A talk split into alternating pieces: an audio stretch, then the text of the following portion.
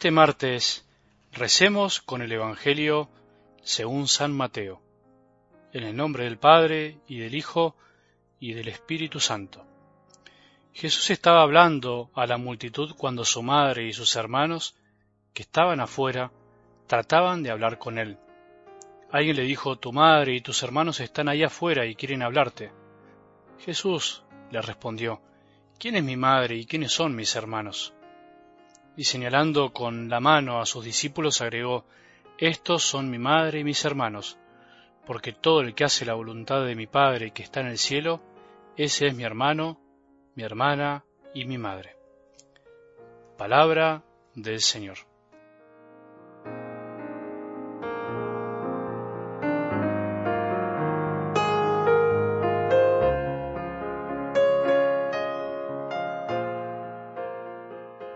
Un consejo que me ayuda para recordar cada vez que escucho la palabra de Dios y quiero transmitirte, nunca escuchemos o leamos la palabra de Dios como si fuera algo que ya escuchamos antes, como ya sabiéndolo, y por lo tanto ya está, no tengo nada más que recibir, como poniendo menos ganas y corazón. Eso no hace bien, porque así no nos va a decir nada, nada nos va a sorprender. Escuchemos la palabra de Dios siempre como algo nuevo, tratemos de escuchar lo que nuestro Padre nos quiere decir como algo diferente, distinto a lo que ya nos dijo alguna vez. Nunca un te quiero de alguien que nos quiere es igual al otro si se escucha con amor, si se dice en el momento adecuado, porque no pasa solo por las palabras, sino por el amor que contienen y encierran. Y por eso la palabra de Dios siempre nos puede decir algo nuevo. Decíamos ayer que no siempre sabemos descansar, incluso te diría que a veces podemos irnos a descansar y no terminamos nunca de hacerlo. ¿Sabías por qué? porque no descansamos con Jesús, en Él. Jesús les dijo a sus discípulos, vengan ustedes solos a un lugar desierto para descansar un poco. Él los invitó a descansar con Él y además a un lugar desierto, toda una imagen de la necesidad de apartarnos que tenemos, de no dispersarnos, sino todo lo contrario, de meternos bien adentro del corazón. La vida de estos tiempos nos enseñó que para descansar tenemos que a veces volcarnos hacia afuera y hacer cosas que nos distraigan, en el fondo que nos hagan olvidar de algún modo de la rutina y de lo que nos agobia. Sin embargo, Jesús pretende que podamos abrirle el corazón y le contemos todo lo que nos pasa y para hacer eso inevitablemente tenemos que frenar, apartarnos y adentrarnos a donde a veces nos da un poco de miedo, poner en sus manos todo lo que nos agobia, reconocerlo, ponerle nombre, como se dice por ahí. ¿Cuál es nuestro desierto? ¿Tenés un desierto semanal? No te tenés que ir lejos, por ahí es un lugar de tu casa, por ahí es el jardín, por ahí es caminar, por ahí es una plaza, por ahí es un viaje. Pero todos necesitamos estar simbólicamente en un lugar desierto, donde solo estemos nosotros y Jesús. De algo del Evangelio de hoy se pueden decir muchísimas cosas, como siempre, pero sería bueno que nos detengamos en un detalle muy lindo de esta escena donde María se acerca a Jesús junto con otros parientes, quieren hablar con él, otros interrumpen mientras Jesús habla y le avisan que su madre está allí.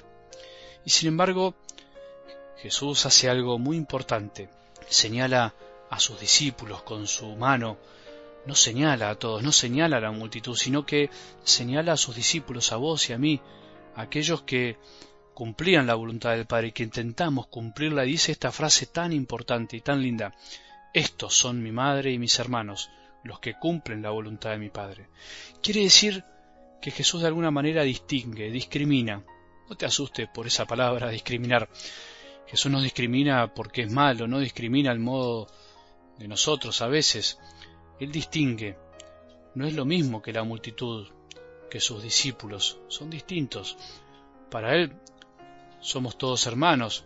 No quiere decir que está rechazando a los otros. Sin embargo, unos se comportan como hermanos o intentan y otros no, por ignorancia o porque no lo saben.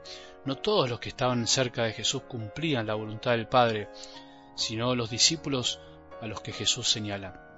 No todos los que hoy están cerca de Jesús, de la Iglesia, cumplen la voluntad del Padre.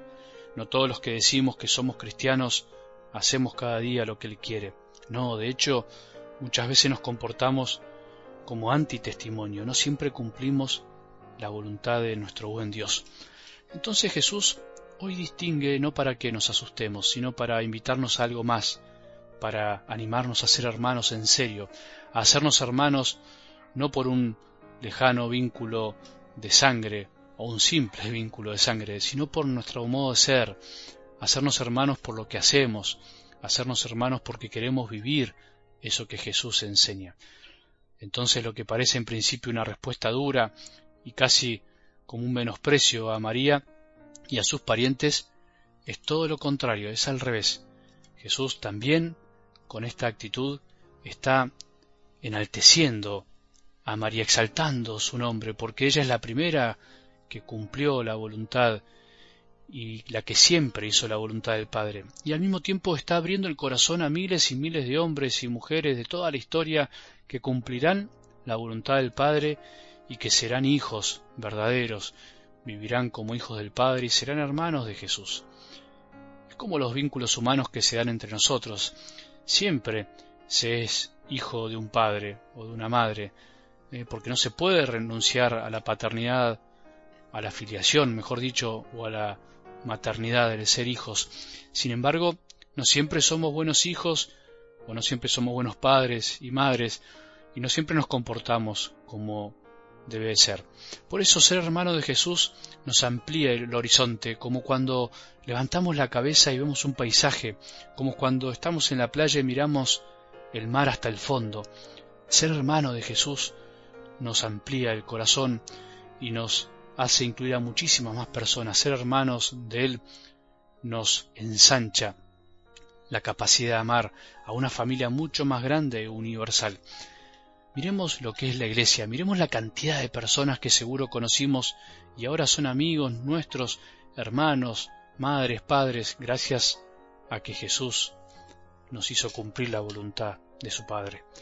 Ahora, quiero dejar algunas preguntas. ¿Nosotros cómo vivimos esta hermandad que nos propone Jesús? La hermandad de Jesús es mucho más profunda y duradera incluso que nuestras hermandades de sangre, que no siempre son como las deseamos, porque no elegimos a nuestros hermanos. ¿Cómo las vivimos? Pensemos en nuestra parroquia, en nuestra comunidad, en nuestros colegios, grupo de jóvenes, en los movimientos, cómo vivimos esa hermandad.